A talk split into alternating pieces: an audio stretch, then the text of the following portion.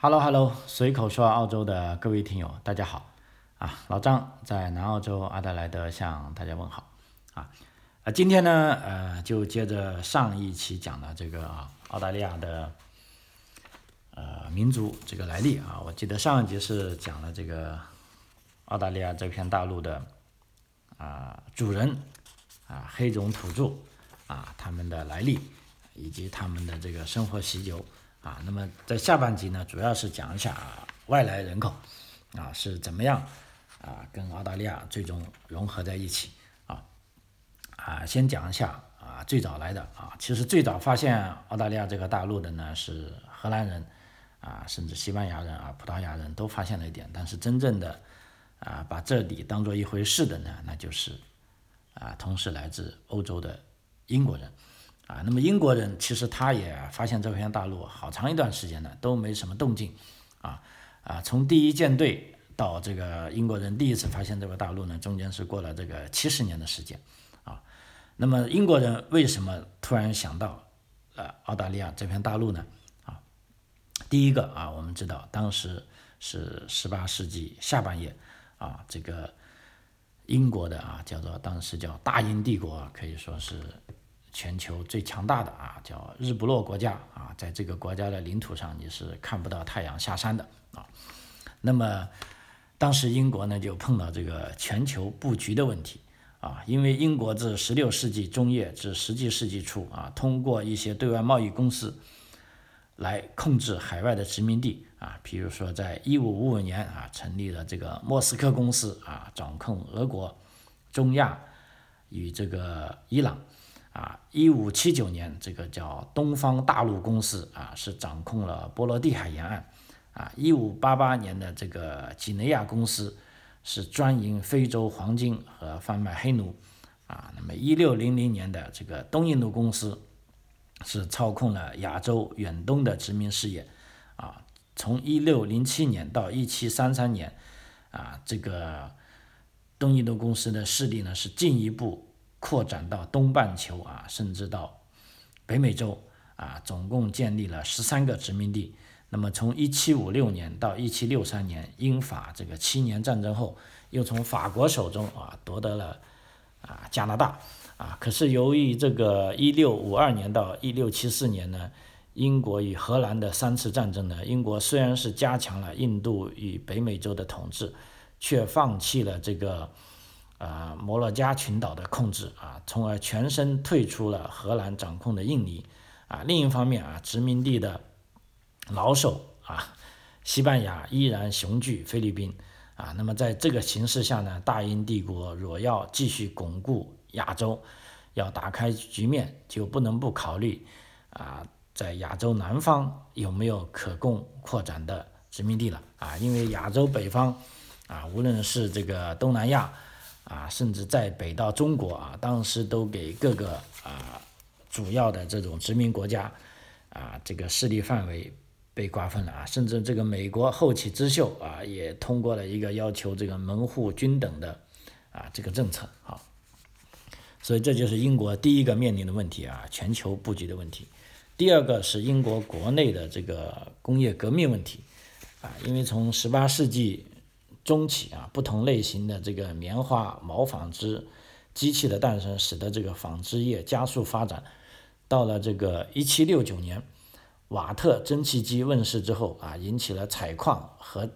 制铁的这个钢铁时代的出现啊。那么这一个工业革命的开启呢，使得这个商品市场的扩大、货币资本的累积啊，以及原料需求也加剧。那么要解决这些问题呢，就必须要。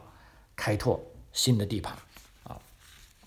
第三个呢是英国国内的这个城市人口问题啊。英国人口由一七零一年的九百四十万人增到一八零一年的差不多一百六十万人啊，可以说上升了百分之一百七十啊。那么自十六世纪以来的这个圈地运动啊，可以说大批的农民被迫离开农村，奔向城市谋生啊。那么城市人口在一六九六年呢是不足百分之二十。到一七七零年呢，是上升至百分之五十，啊，换言之呢，即有一半的人口居住在城市，啊，在伦敦以及邻近的附近啊，大概是有五十万的流动人口，啊，那么这么多的流动人口呢，导致了城市犯罪率的上升，啊，甚至这个监狱里呢有人满为患的现象。那么要疏散的方法呢，只能将这个啊罪犯流配到海外，以减轻这个英国本土的负担，啊，但是呢，这就面临着第四个问题呢，就是说海外殖民地啊也发生了变化，因为之前呢。啊，英国可以说在一七一七年已经向海外流放这个罪犯的活动啊，除了当时的这个西印度、西印度、西印度群岛和纽芬兰啊，我们知道最主要的流放地是北美洲的十三个殖民地啊。那么可以说，自一七一七年至一七七五年之间呢，共流放了犯罪五万名，可以说疏解了英国国内这个监狱的拥挤情况啊。但问题是呢，我们知道。在这个一七七六年啊，这个北美洲殖民地爆发了脱离美国的啊，这个英国的脱离英国的啊，这个独立战争啊，美国自己要独立了啊。那么既然美国独立了，罪犯的流放呢就没有地方了啊。可以说呢，持续战争多年啊，英国本身呢。需要疏散的囚犯是越来越多啊，那么到一七八六年呢，可以说啊，英国据说某一个监狱的一个牢房是挤了五百五十八名犯人，啊，监狱和囚船因为过度的挤迫而发生了瘟疫，啊，那么城市的卫生呢也出现了情况，所以说流放海外成为解决犯人过多的急于解决的这个唯一选择，啊，那么还有。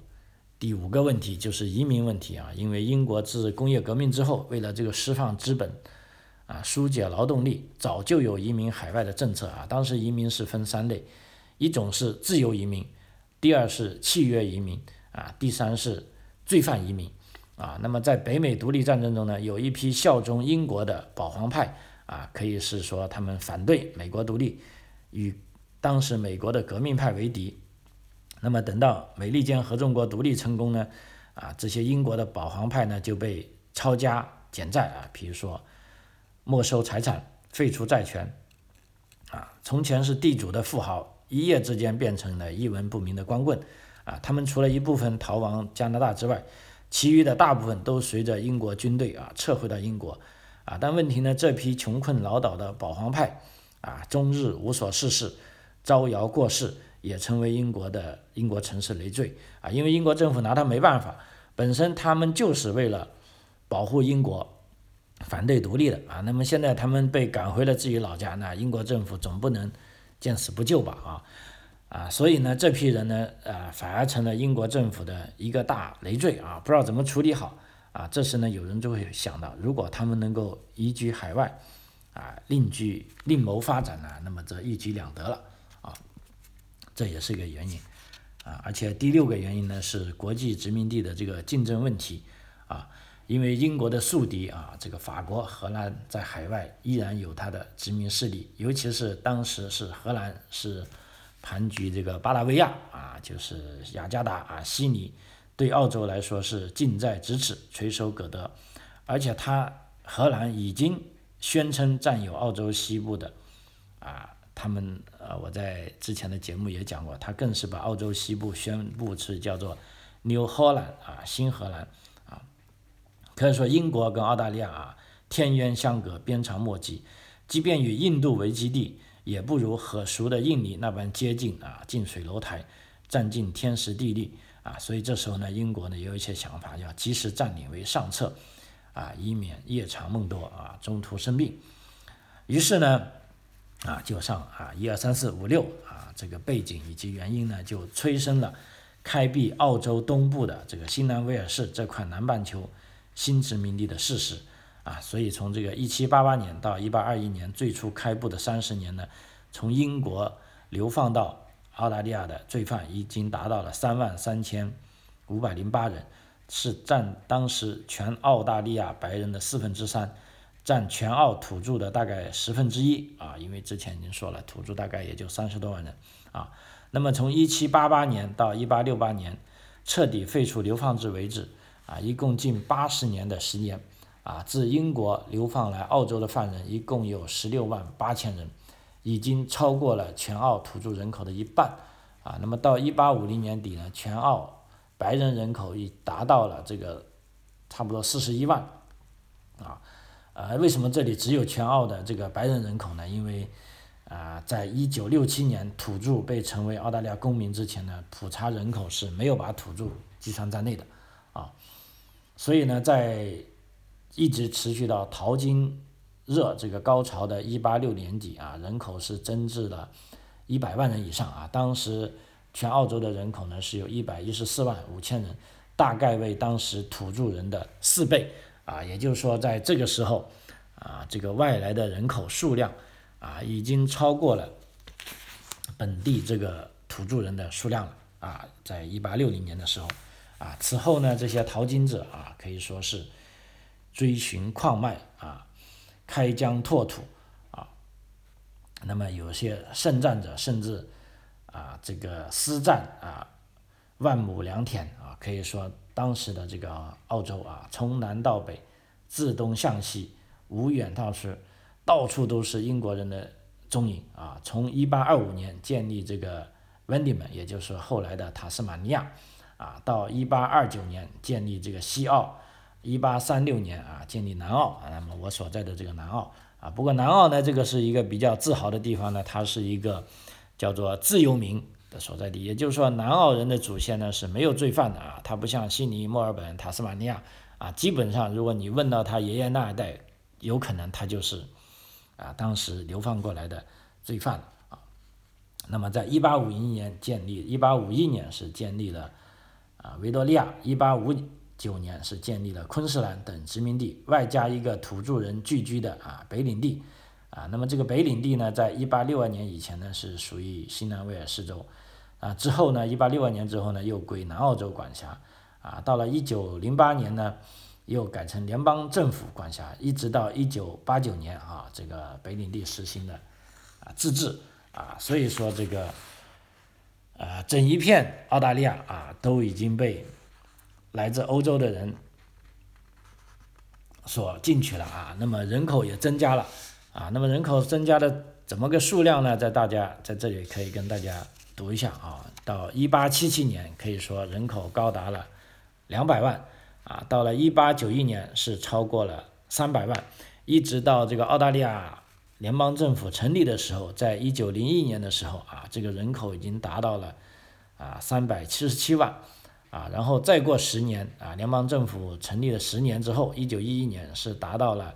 四百四十五万啊。那么到了一九九一年啊，那么一九九一年的时候，很明显啊，这个人口统计已经包含了土著人了啊，因为一九一一年呢是没有土著人的。那么到了一九九一年呢，全国人口数是达到了差不多一百一千七百二十八万人啊，其中包含土著与岛民在内的人数仅二十六万人。啊，那么这时候我们看到啊，本地的啊原始的居民只占了百分之一点五啊，可以说早期啊，从英国人第一次到达欧洲啊，到达澳洲，仅限于在东岸悉尼附近的啊一个小窝栖息啊，可以说，但是后来啊，随着这个新转物移啊，人口是此消彼长啊，英国人以及扩及全澳。而土著人只能归缩于内陆人烟罕见之处，啊，甚至到了啊无处栖身的地步，啊，那么土著人人口不增反减，除了这个黑白冲突的争斗中被白人屠杀之外，还有一个更严重的因素啊，就是这个疾病的传染，啊，我们知道啊，这个土著呢可以说是与世隔绝了数万年，啊，身体自然就缺少抗体。尤其是啊，这个性病可以说对土著的危害最大啊，因为这个白人的拓荒者啊，牧羊人和农场工人啊，可以说通常啊，大部分早期的都是啊单身汉啊，经常以土著妇女的肉体来解决这个性欲问题啊，因而呢，这个性病啊，可以说很快在土著群中传播，以致导致这个人口锐减啊，可以说白人占领这个澳大利亚百余年之后。啊，那这片大陆上的土著因为屠杀或染病而相继死亡，估计在一九零一年左右，也就是说澳大利亚这个联邦国家正式成立的时候，已经降至四万人啊。那么到了一九一一年是不足两万，而塔斯马尼亚岛上的土著因激烈反抗白人侵占而被屠杀一尽啊。所以说，呃，这个早期啊，欧洲人的进入啊，导致了这个土著人的人口大量的减少。啊，那么大量减少的原因呢？一个是互相冲突战争，第二个其实更主要的是疾病啊。那么，所以这一次啊，我们可以看这个新冠疫情的影响，澳大利亚迅速的封闭了国境啊。因为我在想，是不是也是他们汲取了当时土著人啊灭亡的这个教训呢？啊，就赶紧把自己封闭起来啊，这样是不是更安全呢？啊，不得而知啊。OK，那这里呢就讲到啊英国人的到来。那么，但是呢，澳大利亚除了这个欧洲人啊，也就是说除了英国人啊，还有欧洲人啊，那么还有其他国家啊，尤其是近代啊，呃，二十世纪以来啊，这个欧亚新居民的加入，因为澳大利亚是一个典型的啊多元民族的移民国家啊，就目前来说，可以说人口。的组成是非常复杂，啊，几乎是囊括了世界两百多个国家和地区的各种人类，啊，但归根结底来说，基本上可以分为两大类，啊，就一类呢是原来的主人，啊，即使定居在澳洲数万年之久的啊这种黑种土著人，啊，另一种呢是外来的客人，也就是说是自一七八八年以来移居到澳洲的。白种欧洲人，含啊英国人、爱尔兰人啊西欧、中欧、南欧和南欧人和南欧人啊，以及有色的啊亚太人，比如说含亚洲的中国人、日本人、印度人和叙利亚以及东南亚和南太平洋的原住民啊，因为早期移居的啊的的确确是来自英国的啊，可以说是纯正的英国人。啊，那么在一八五零年代啊，这个淘金热之后呢，除了吸引了少量欧裔的啊这个意大利人、德国人啊，甚至和美国人之外，那么绝大数、绝大多数还是爱尔兰人和英国人，而闻风而来的啊，当时在淘金热中来到澳大利亚的。啊，亚太人当中啊，除了有一些是印尼的、马来西亚，甚至东南半岛上的越南呐、柬埔寨啊、缅甸这些人啊，还有阿富汗人之外，啊，数量最多的啊是中国人。那么中国人是很快的成为了这个英国裔和爱尔兰裔之外的最大的族群啊。呃，我们知道，由于这个印度啊是英国的这个殖民地啊，所以。澳大利亚的这些牧场主，早在一八一五年开始就雇佣了这些印度劳工，啊，一直到一八三九年，可以说已经达到了有一千二百八十三人，啊，可以说印度人呢，在亚洲人当中呢，可以说他是比华人更早来到澳洲，啊，但是华人的人数呢是后来者居上，啊，我看了一篇资料啊，就说华人。来澳洲工作始于是一八二三年到一八二五年啊，今年我做这个节目的时候，2021年差不多是，呃，两百年前，啊，1920是两百年前啊，可以说，啊，我们的祖先就已经来到澳洲了，啊，但是成批进到澳洲呢是有记载的，是1848年，啊，鸦片战争前的两年哈。是当时是来自中国厦门的，有一百二十人啊，这是一大批的啊。还有呢，在一八四九年有二百七十人啊。那么在一八五一年呢，有二千六百六十六人啊。后来的华人呢是改由啊，之前这批是从福建厦门来的，后来呢就改由是从广东聘请的啊，主要是呃武义地区的，可以说是讲白话的一批人，还有就是说。在粤东地区的啊是讲客家话的啊，所以现在呢，啊在可以说在不要说现在了，在二三十年前的澳洲啊，如果你说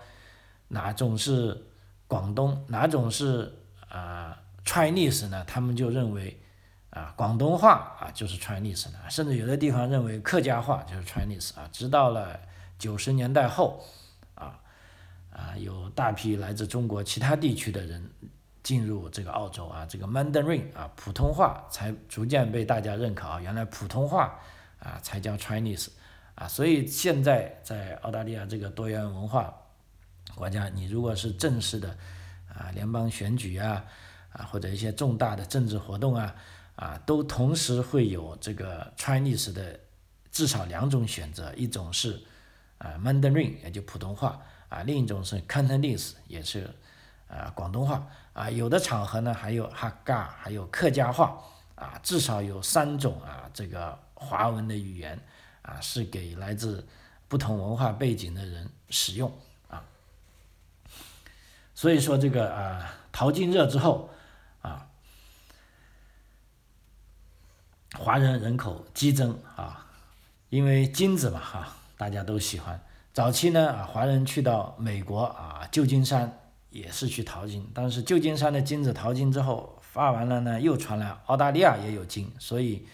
啊，墨尔本呢。也是被我们华人称为叫新金山啊，那么旧金山就过去了。那么墨尔本的新金山，如果你去墨尔本旅游呢，一定要去那个巴尔尔啊，也就是说是离墨尔本大概啊一百多公里的一个啊淘金小镇，那里有非常非常多的啊华人留下来的遗迹啊，非常值得一看啊。还有近来这个民族电视台播出的这个电视剧，也叫新金山啊。New Gold Mountain 啊，我觉得非常有意思啊，非常值得啊大家一看啊，看一下我们早期的华人啊来到澳洲是怎么样开拓自己的事业的啊，可以说是非常艰难啊。好，啊回到我们节目里啊，淘金热之后，刚才讲了华人人口激增啊，到了一八五五年到一八五六年之间呢，可以说有二千。啊，sorry，二万七千二百七十二人，啊，到了一八六零年到一八六一年之一八六一年之间呢，是有三千八百三万八千三百四十八人，啊，到了一八八零年到一八八一年呢，增至到最高峰啊，三千八啊，sorry 啊，我这个数字老是读不准，达到三万八千五百三十三人，啊，之后呢，啊，就有点下降了。啊，那么到了一九零零年到一九零一年之间啊，因为这个排华的原因啊，这时候呢，华人呢已经降到了二万九千六百二十七人啊。那么具体的分配呢，呃，这里有个一八六一年的数据，华人人口占新南威尔士的百分之三点三六，啊，占维多利亚的四点八五啊，但是因为集中在金矿区啊，所以在一八六一年的这个新南威尔士州的。矿区呢，华人人数占该矿区总人数的百分之六，啊，那么在维多利亚矿区呢，就这个比例更是大了，华人可以说是占了百分之二十四点五，啊，所以如果穿越时空啊，如果在一八六一年你来到这个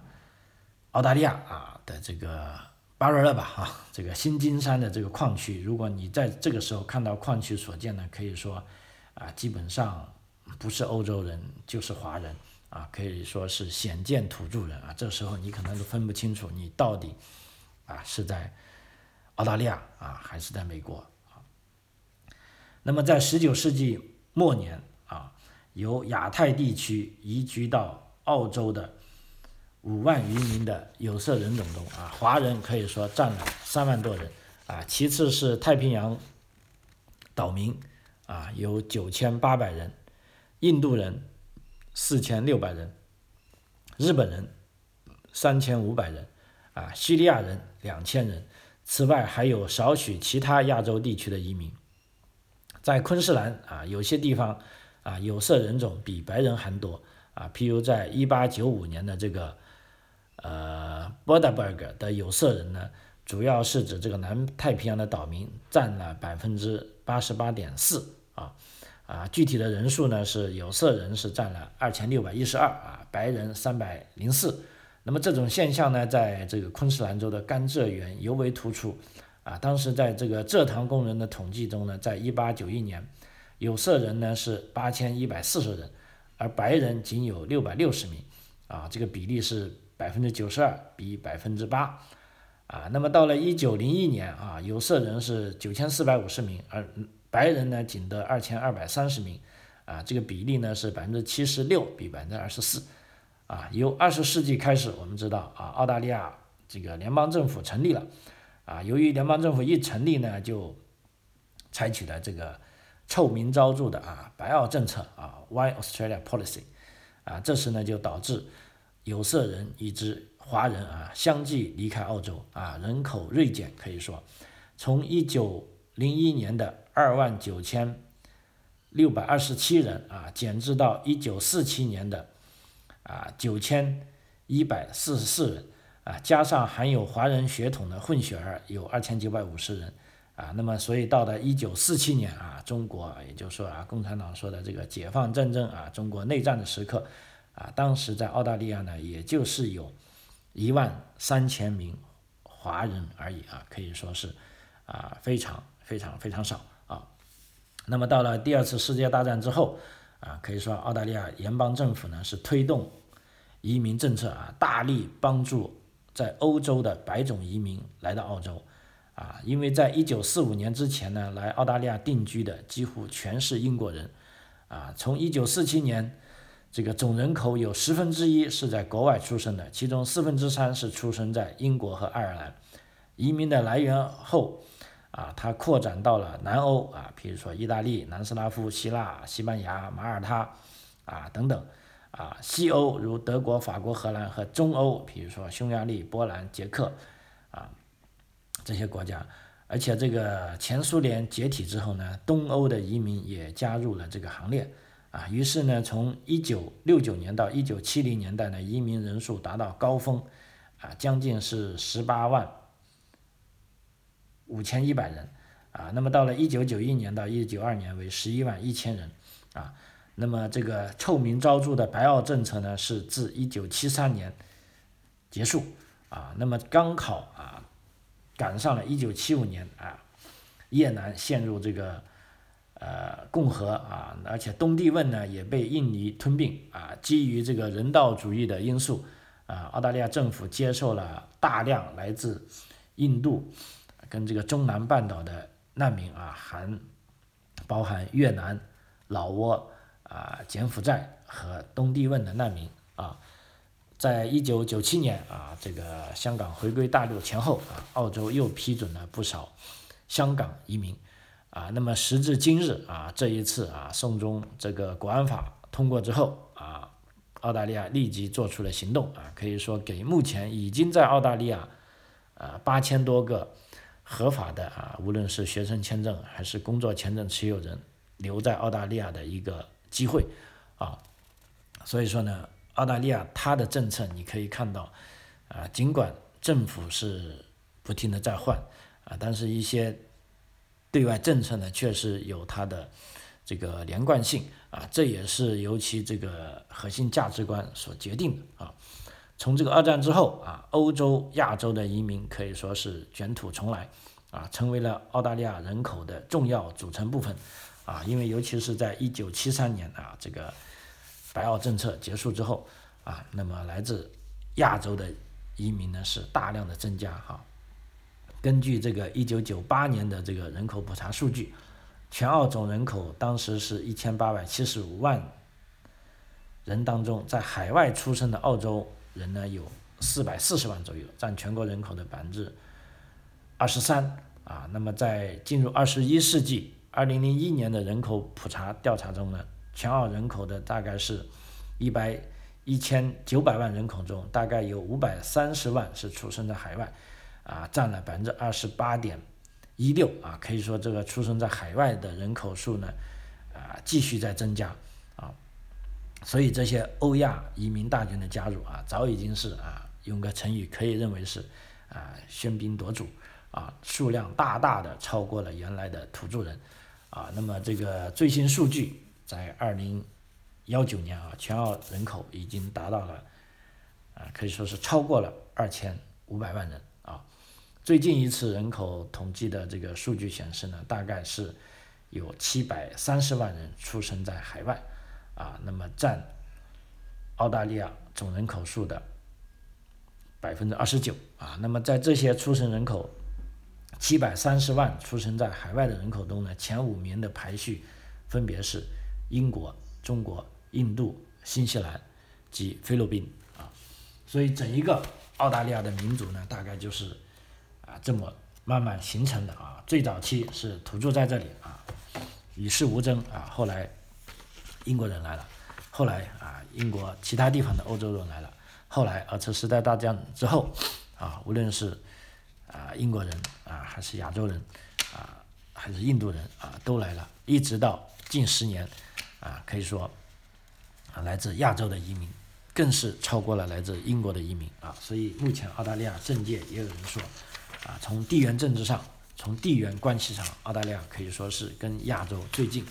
啊，它一定会受到这个亚洲的影响啊。那么这也不奇怪啊，因为隔音。跟这个英国实在是相差太遥远了，啊，那么这时候呢，澳大利亚政府政府也是啊，应运这个时势的发展啊，不断调整自己的政策，就像早期，啊，澳大利亚依然可以脱离英国的影响啊，投入这个跟美国合作一起抗击侵略者。那么在未来，澳大利亚一定也可以啊，做出更符合他自己国家的啊这个政策啊，所以。我们在研究未来的政策的时候，如果我们懂得这些历史，啊，就知道啊，澳大利亚政府他会做什么事啊，他不会做什么事啊，那有不必就太意外了啊。